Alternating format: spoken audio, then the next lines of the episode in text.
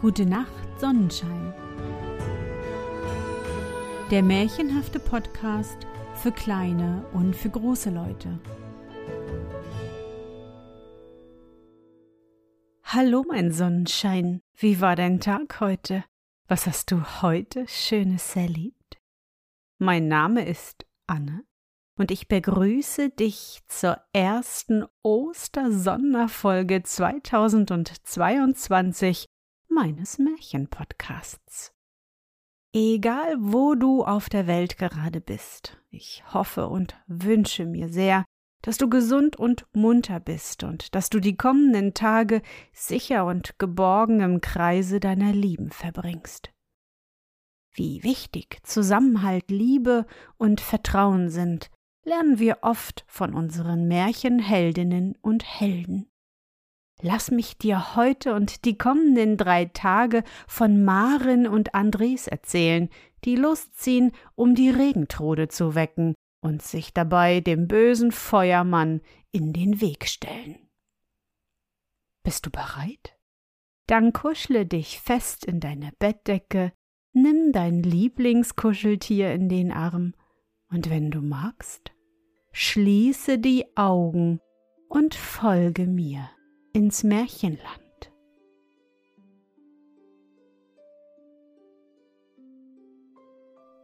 Die Regentrude Kapitel 1 Einen so heißen Sommer wie nun vor hundert Jahren hatte es seitdem nicht wieder gegeben. Kein Grün fast war zu sehen, zahmes und wildes Getier lag verschmachtend auf den Feldern. Es war an einem Vormittag, die Dorfstraßen standen leer. Wer nur konnte, war ins Innerste der Häuser geflüchtet.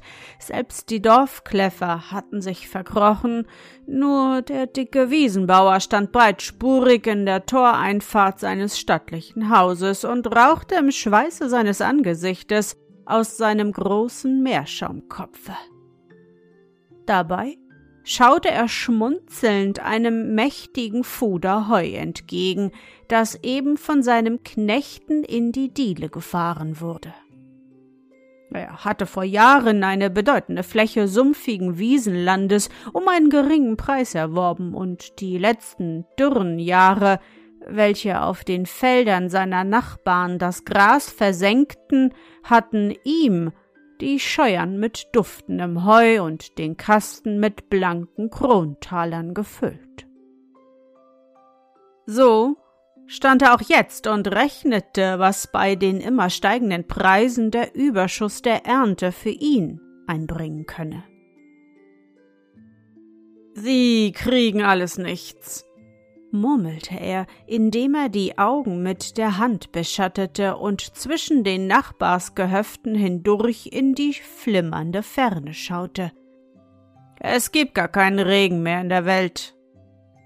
Dann ging er an den Wagen, der eben abgeladen wurde, zupfte eine Handvoll Heu heraus, führte es an seine breite Nase und lächelte so verschmitzt, als wenn er aus dem kräftigen Duft noch einige Krontaler mehr herausriechen könne. In demselben Augenblicke war eine etwa fünfzigjährige Frau ins Haus getreten. Sie sah blass und leidend aus, und bei dem schwarzseidenen Tuche, das sie um den Hals gesteckt trug, trat der bekümmerte Ausdruck ihres Gesichtes nur noch mehr hervor. Guten Tag, Nachbar, sagte sie, indem sie dem Wiesenbauer die Hand reichte. Ist das eine Glut? Die Haare brennen einen auf dem Kopfe. Lass brennen, Mutterstine, lass brennen, erwiderte er. Seht nur das Fuder Heu an, mir kann nichts so schlimm werden. Ja, ja, Wiesenbauer, ihr könnt schon lachen, aber was soll aus uns anderen werden, wenn das so fortgeht? Der Bauer drückte mit dem Daumen die Asche in seinen Pfeifenkopf und stieß ein paar mächtige Dampfwolken in die Luft. Seht ihr? sagte er. Das kommt von der Überklugheit. Ich hab's ihm immer gesagt, aber euer Seliger hat's allweg besser verstehen wollen. Warum musste er all sein Tiefland vertauschen? Nun sitzt ihr da mit den hohen Feldern, wo eure Saat verdorrt und euer Vieh verschmachtet. Die Frau seufzte. Der dicke Mann wurde plötzlich herablassend. Aber Mutter Stine, sagte er, ich merke schon, ihr seid nicht von ungefähr hergekommen. Schießt nur immer los, was ihr auf dem Herzen habt. Die Witwe blickte zu Boden. Ihr wisst wohl, sagte sie, die fünfzig Taler, die ihr mir geliehen, ich soll sie aufs Johanni zurückzahlen und der Termin ist vor der Tür. Der Bauer legte seine fleischige Hand auf ihre Schulter. Nun macht euch keine Sorgen, Frau. Ich brauche das Geld nicht. Ich bin nicht der Mann, der aus der Hand in den Mund lebt. Ihr könnt mir eure Grundstücke dafür zum Pfand einsetzen. Sie sind zwar nicht von den besten, aber mir sollen sie diesmal gut genug sein. Auf den Sonnenabend könnt ihr mit mir zum Gerichtshalter fahren. Die bekümmerte Frau atmete auf. Es macht zwar wieder Kosten, sagte sie, aber ich danke euch doch dafür. Der Wiesenbauer hatte seine kleinen klugen Augen nicht von ihr gelassen. Und, so fuhr er fort, weil wir hier einmal beisammen sind, so will ich euch auch sagen, der Andres, euer Junge, geht nach meiner Tochter. Du lieber Gott, Nachbar, die Kinder sind ja miteinander aufgewachsen. Ja, das mag sein, Frau. Wenn aber der Bursche meint, er könne sich hier in die volle Wirtschaft reinfreien, so hat er seine Rechnung ohne mich gemacht. Die schwache Frau richtete sich ein wenig auf und sah ihn mit fast zürnenden Augen an. Was habt ihr denn an meinem Andres auszusetzen? fragte sie. Ich? An eurem Andres, Frau Stine? Auf der Welt gar nichts. Aber.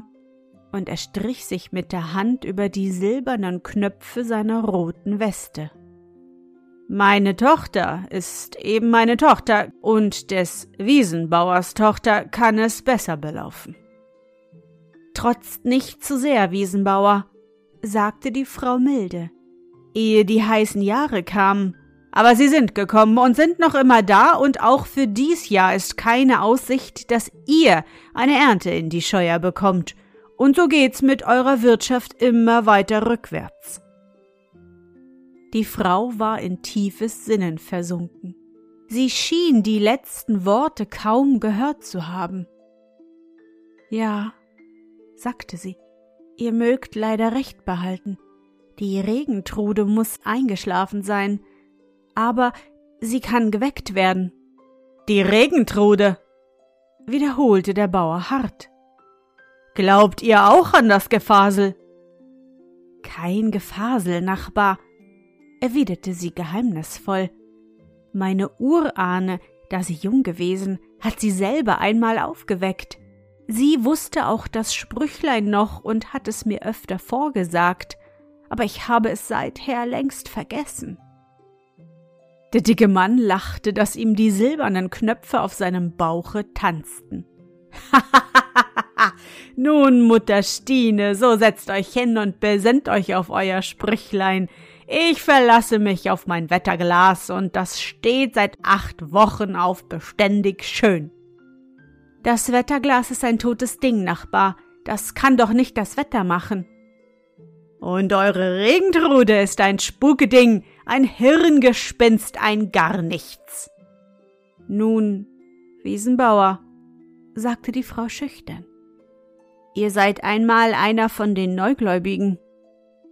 Aber der Mann wurde immer eifriger. Neu oder altgläubig, rief er. Geht hin und sucht eure Regenfrau und sprecht euer Sprüchlein, wenn ihr's noch beisammen kriegt. Und wenn ihr binnen heut und 24 Stunden Regen schafft, dann er hielt inne und paffte ein paar dicke Rauchwolken vor sich hin. Was dann, Nachbar? Fragte die Frau. Dann, dann, zum Teufel, ja dann soll euer Andres meine Maren freien. In diesem Augenblicke öffnete sich die Tür des Wohnzimmers und ein schönes, schlankes Mädchen mit rehbraunen Augen trat zu ihm auf die Durchfahrt hinaus. Topvater, rief sie aus, das soll gelten! Und zu einem älteren Manne gewandt, der eben von der Straße her ins Haus trat, fügte sie hinzu Ihr habt's gehört, Vetter Schulze? Nun, nun, Maren, sagte der Wiesenbauer, du brauchst keine Zeugen gegen deinen Vater aufzurufen. Von meinem Wort, da beißt dir keine Maus auch nur ein Titelchen ab. Der Schulze schaute indes, auf seinen langen Stock gestützt, eine Weile in den freien Tag hinaus und hatte nun sein schärferes Auge in der Tiefe des glühenden Himmels ein weißes Pünktchen schwimmen sehen, oder wünschte er es nur und glaubte es deshalb gesehen zu haben, aber er lächelte hinterhältig und sagte Mög's euch bekommen, fetter Wiesenbauer, der Andres ist alleweg ein tüchtiger Bursch. Bald darauf, während der Wiesenbauer und der Schulze in dem Wohnzimmer des Ersteren über allerlei Rechnungen beisammensaßen, traten Maren, an der anderen Seite der Dorfstraße mit Mutter Stine in deren Stübchen. Aber Kind, sagte die Witwe, indem sie ihr Spinnrad aus der Ecke holte. Weißt du denn das Sprüchlein für die Regenfrau? Ich? Fragte das Mädchen, indem sie erstaunt den Kopf zurückwarf. Nun, ich dachte nur, weil du so keck dem Vater vor die Füße tratst. Nicht doch, Mutter Stine. Mir war nur so ums Herz und ich dachte auch, ihr selber würdet's wohl noch beisammen bekommen. Räumt nur ein bissel auf in eurem Kopfe, es muss ja noch irgendwo verkramt liegen. Frau Stine schüttelte den Kopf. Die Urahn ist mir früh gestorben. Das aber weiß ich wohl noch. Wenn wir damals große Dürre hatten, wie eben jetzt, und uns dabei mit der Saat oder dem Viehzeug Unheil zuschlug, dann pflegte sie wohl ganz heimlich zu sagen, das tut der Feuermann uns zum Schabernack, weil ich einmal die Regenfrau geweckt habe. Der Feuermann? fragte das Mädchen. Wer ist denn das nun wieder?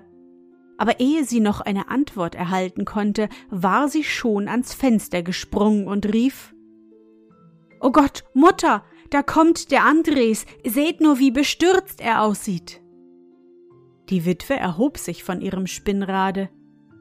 Freilich, Kind, sagte sie niedergeschlagen. Siehst du denn nicht, was er auf dem Rücken trägt? Da ist schon wieder eins von den Schafen verdurstet. Bald darauf trat der junge Bauer ins Zimmer und legte das tote Tier vor den Frauen auf den Estrich. Da habt ihr's, sagte er finster, indem er sich mit der Hand den Schweiß von der heißen Stirn strich. Die Frauen sahen mehr in sein Gesicht als auf die tote Kreatur. Nimm's dir nicht so zu Herzen, Andres, sagte Maren. Wir wollen die Regenfrau wecken und dann wird alles wieder gut werden. Die Regenfrau, wiederholte er tonlos.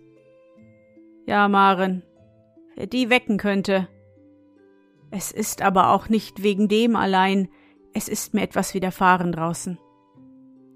Die Mutter fasste zärtlich seine Hand. So sag es von dir, ermahnte sie, damit es dich nicht krank macht. So hört denn, erwiderte er. Ich wollte nach unseren Schafen sehen und ob das Wasser, das ich gestern Abend für sie hinaufgetragen, noch nicht verdunstet sei.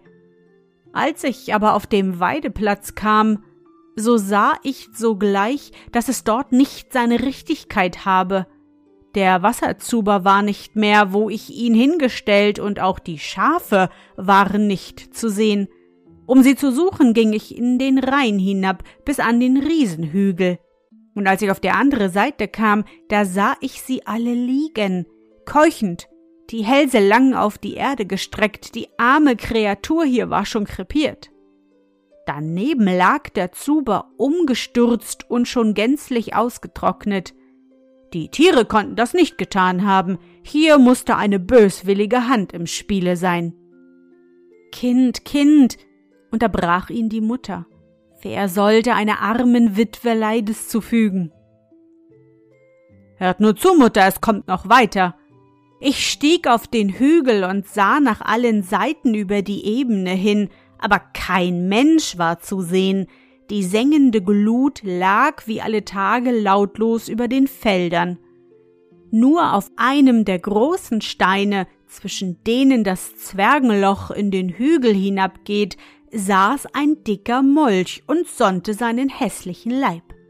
Als ich noch so halb ratlos, halb ingrimmig um mich herstarrte, hörte ich auf einmal hinter mir, von der anderen Seite des Hügels her, ein Gemurmel, wie wenn einer eifrig mit sich selber redet, und als ich mich umdrehe, sehe ich ein knorpsiges Männlein im feuerroten Rock und roter Zipfelmütze unten zwischen dem Heidekraut auf und abstampfen.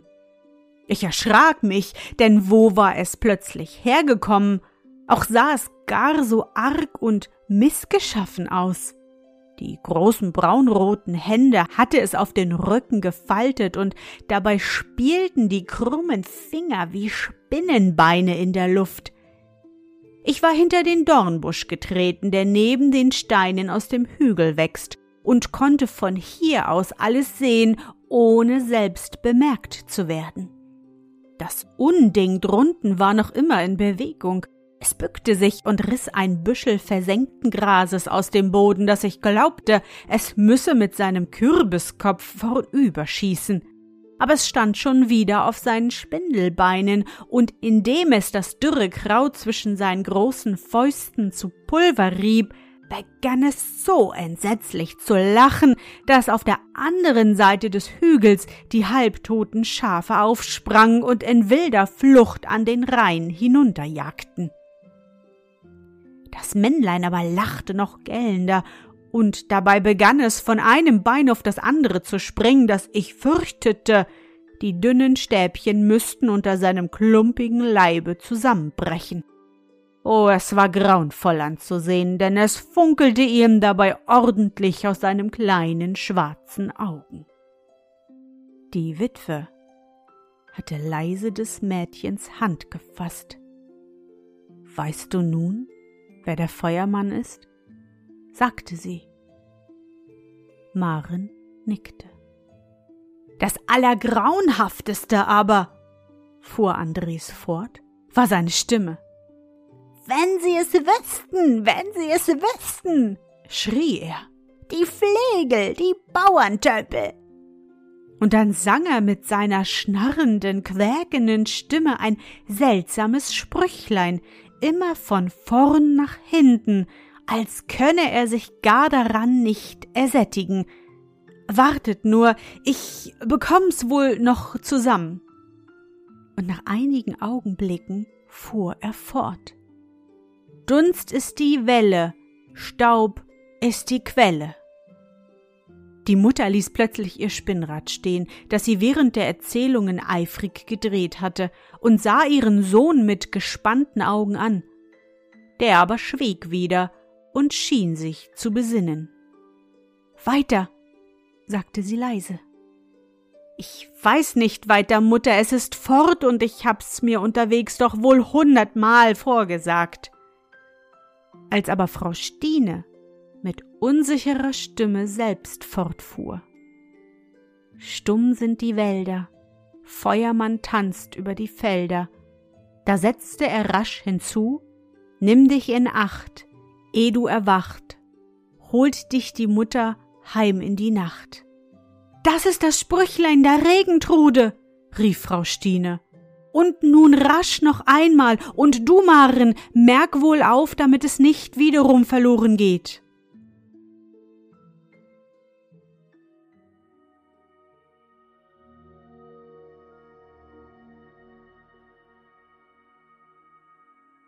Na, Sonnenschein, bist du noch wach? Das war der erste Teil vom Märchen Die Regentrude von Theodor Storm. Ob Mutter Stine, Andres und Marin die Regentrude wecken können? Das Sprüchlein der Urahne haben sie nun schon zusammen. Doch wie ging das Sprüchlein gleich noch? Dunst sind die Wälder, Staub ist der Feuermann, nein, stumm, irgendwas mit Felder, oje, oje, das stimmt doch nicht, das stimmt doch nicht. Na, bis morgen hab ich ja noch Zeit, das Sprüchlein zu üben. Und morgen erfahren wir auch, ob Andres nochmal mit dem Feuermännchen sprechen kann und so den Weg erfährt. Ich hoffe, dir hat unsere gemeinsame Reise heute gefallen. Für mich war es wieder wunderbar und ich danke dir, dass du mich begleitet hast. Und bevor du nun die Augen schließt und in dein Traumland reist, möchte ich mit dir nochmal an dein schönstes Erlebnis heute denken. Was war es? Ja, vielleicht hast du heute mit Oma, Opa, deiner Tante, deinem Onkel oder einer anderen Lieblingsperson telefoniert. Oder ihr habt deinen Lieblingsfilm im Fernsehen geschaut. Versuche dich an dein schönstes Erlebnis heute zu erinnern. Und was war dein schönstes Erlebnis heute und wie fühlst du dich dabei? Suche dir auch heute wieder den schönsten Moment aus und präge ihn dir gut ein. Und wenn du magst, kannst du ihn auch malen oder im Zauberbuch aufschreiben. Und nun gute Nacht, Sonnenschein. Schlaf gut und träum was Schönes. Wir hören uns schon morgen wieder. Sonnenschein, du liebst meinen Märchen-Podcast und kannst gar nicht genug bekommen, dann unterstütze mich mit einer Spende bei PayPal oder einem Abo bei Steady. Du hilfst mir so, die laufenden Kosten des Podcasts zu decken, und ich kann weiter mit dir zusammen auf große Abenteuerreise ins Märchenland gehen. Alle wichtigen Links findest du in den Show Notes. Dankeschön.